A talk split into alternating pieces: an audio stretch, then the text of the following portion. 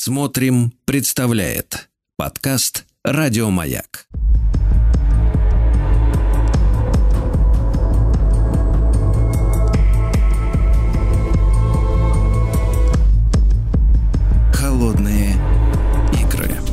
Дорогие друзья, продолжается наш цикл, посвященный историю противостояния НАТО и советскому военному блоку, Варшавскому договору. Э, говорим о том, как э, происходило формирование э, наших стран-участниц. И, конечно же, Евгений Юрьевич Спицын, историк и публицист с нами сегодня. Евгений Юрьевич, доброе утро, очень рад. Здравствуйте. Да, доброе утро, Сергей, взаимно. Да. Да, Евгений Юрьевич, ну мы э, сегодня должны с вами э, завершить тему Югославии, да, как там все mm-hmm. происходило, это все формирование. Мы знаем, что, еще раз напомню нашим слушателям, которые э, с нами были и до Нового года, до праздников, до каникул, что э, с югославами отношения э, испортились э, еще при жизни Иосифа Виссарионовича, правильно я понимаю, Евгений Юрьевич? Да, абсолютно.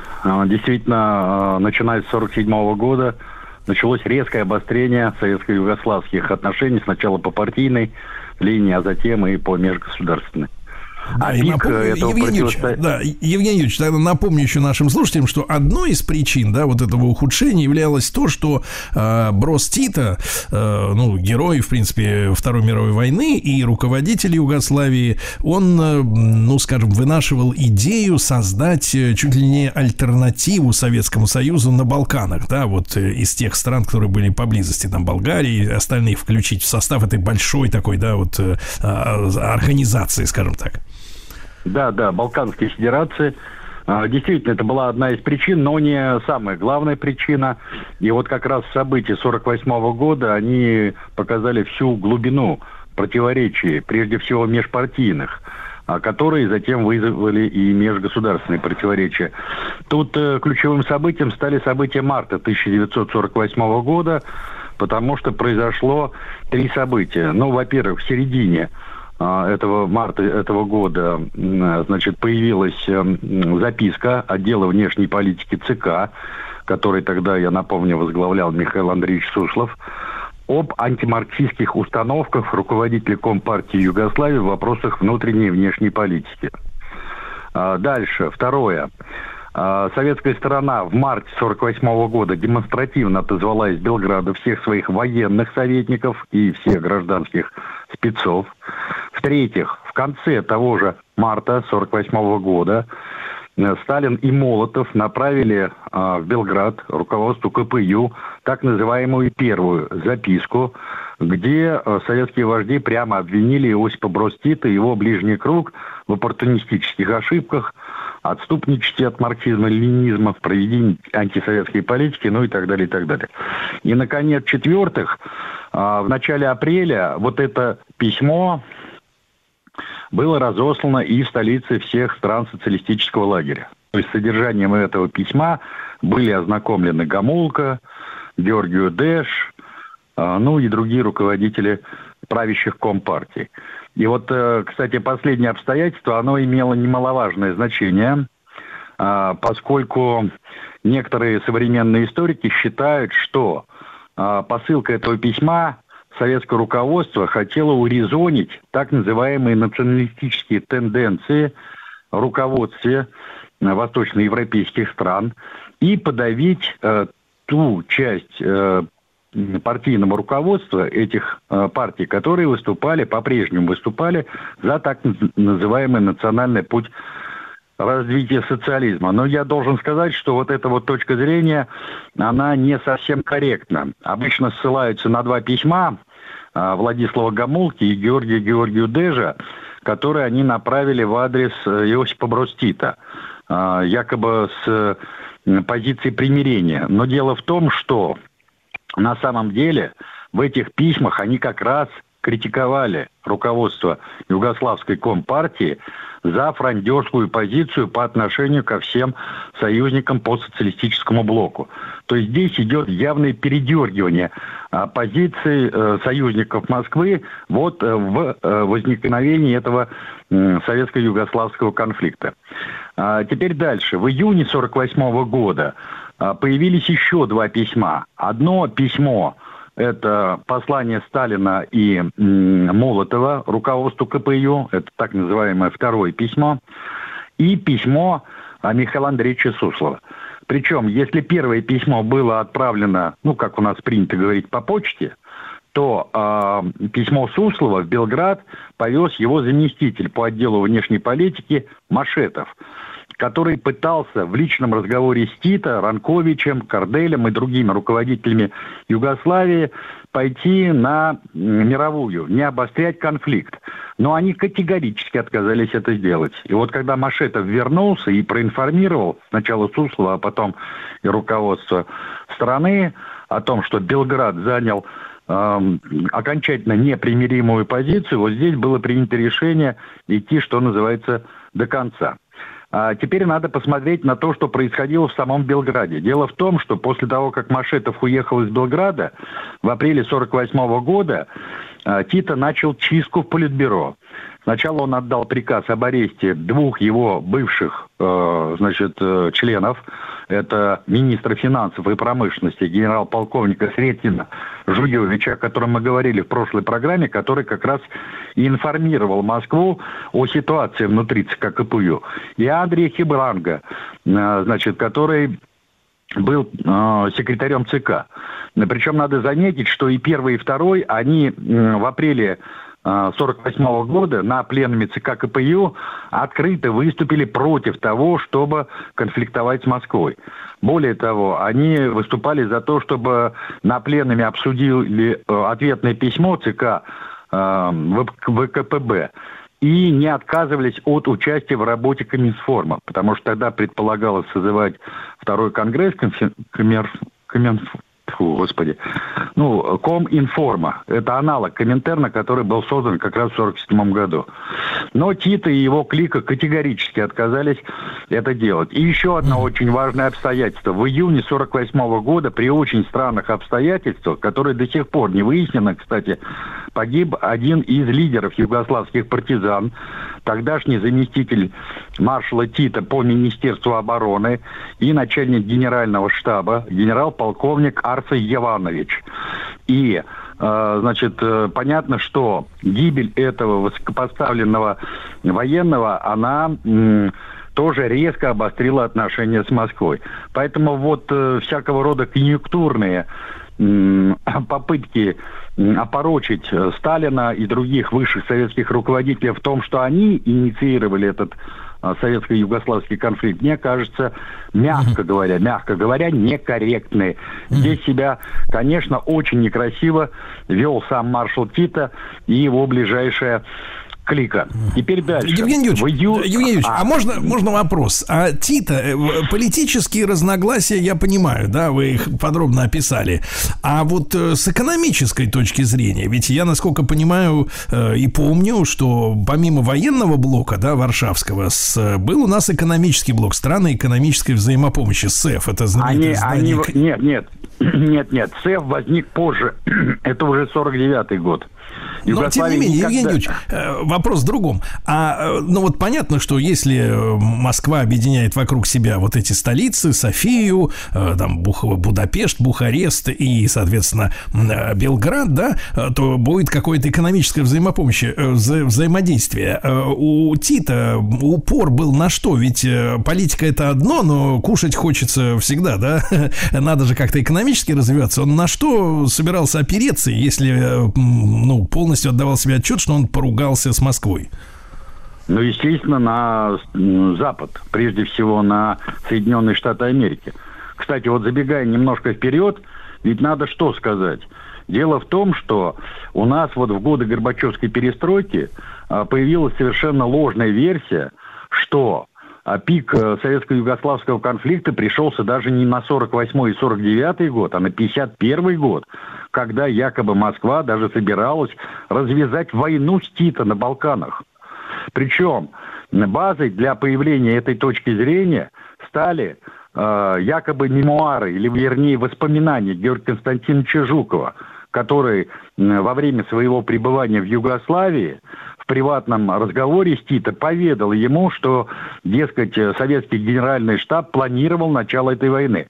Но это абсолютнейший бред. Во-первых, начнем с того, что в 1951 году а, Георгий Константинович Жуков Э, находился на посту командующего Уральским военным округом. И он понятия не имел, что вообще творилось в Москве и э, какие планы разрабатывались в генеральном штабе.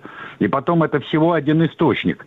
И не надо забывать еще о том, что Сталин был, ну, простите, не дурак. Шла Корейская война, и он в условиях вот этого жесткого противостояния с американцами на Дальнем Востоке еще должен был открывать новый фронт, э, значит, э, с американцами на Балканах, что ли? Абсолютнейший бред. И потом, в 1951 году, э, ведь э, по инициативе Югославии начались активные контакты с американцами именно по военной линии.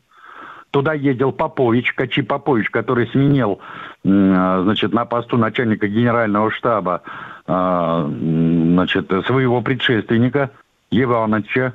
Дальше. В Белград приезжал не кто-нибудь, э, а сам а. Аверал Гарриман. Было подписано военное соглашение между США и Югославией. В Белграде была создана американская военная миссия. Был заключен договор на поставку новейших видов вооружения на 60 миллионов тогдашних долларов. Ну и так далее, и так далее. То есть э, в результате этого конфликта э, Тита и его клика сознательно пошли на его обострение и переметнулись в лагерь империалистов. Именно это, кстати, и вызвало особое недовольство это мягко говоря. А вообще-то по-настоящему гнев у всего высшего советского руководства. Да.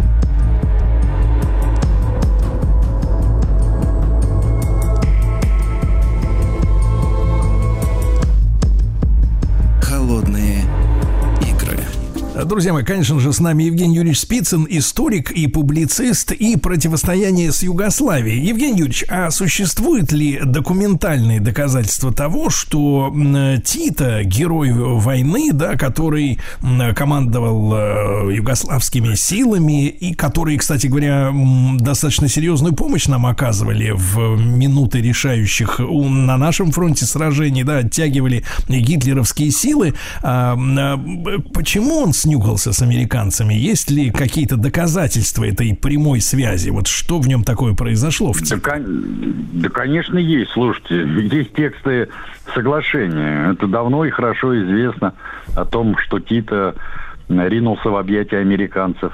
Это зафиксировано. Это можно даже проследить по югославской и американской прессе. Все это печаталось, это не было никаким особым секретом.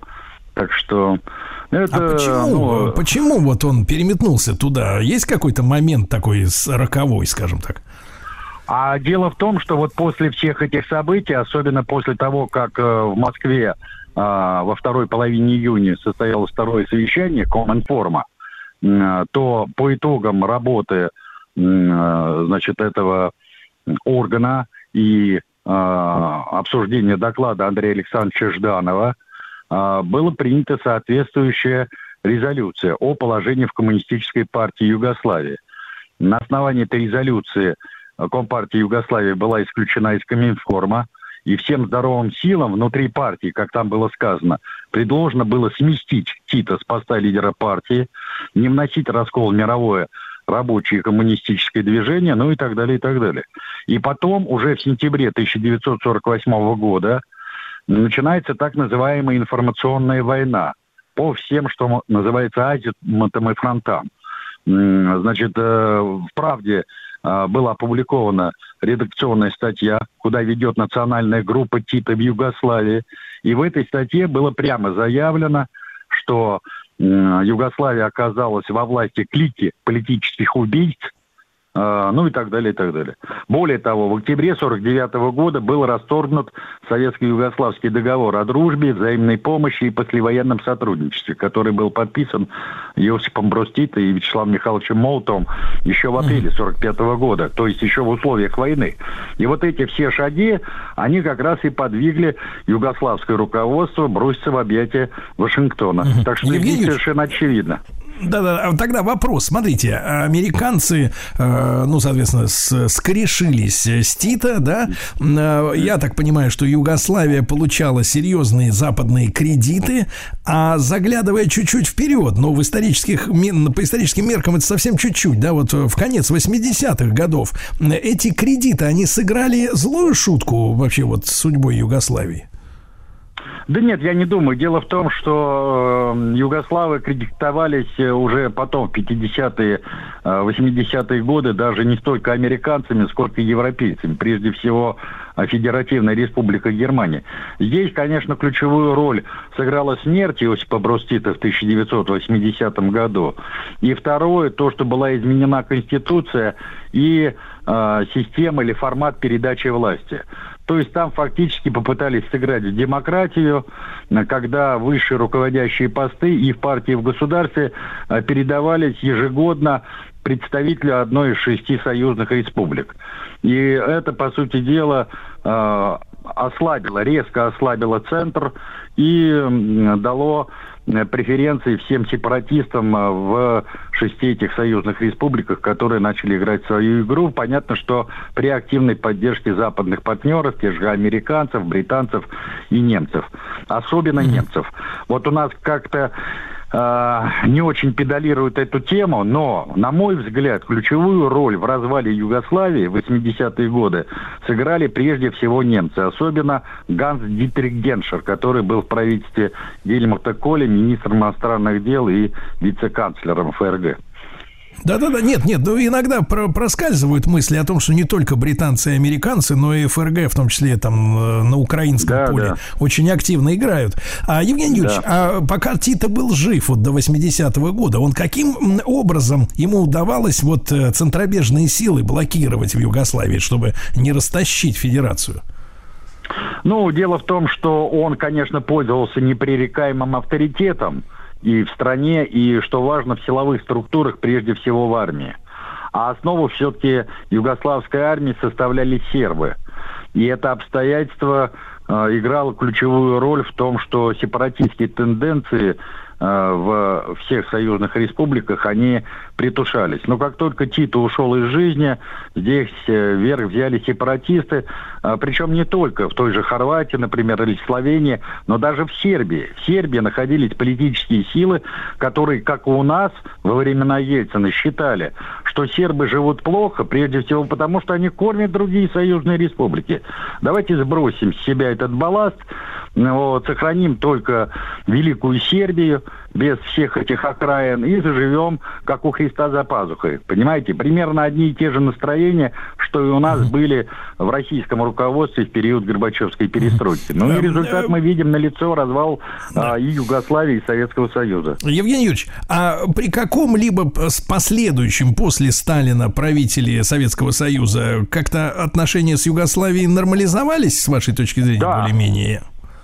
Да, ну, слушайте, при Хрущеве он взял сознательный курс на э, восстановление советско-югославских отношений, сначала по партийной, а потом по государственной линии. Ну, ключевым здесь стали события лета 1955 года, когда произошел первый официальный визит советской делегации. Причем я замечу, что на министр иностранных дел тогда был Молотов и Тита оговорил визит нашей делегации в Белград особо, чтобы в состав советской делегации Молотов ни при каких обстоятельствах не входил. Евгений Юрьевич, вот. короткий, а... короткий совсем вопрос. А вот это потепление у Хрущева с Тита, оно, в свою очередь, э, китайцами плохо было воспринято, да? Это помогло разрыву с Китаем? Да нет, нет. Но дело в том, что э, вот эти отношения не тоже носили волнообразный характер.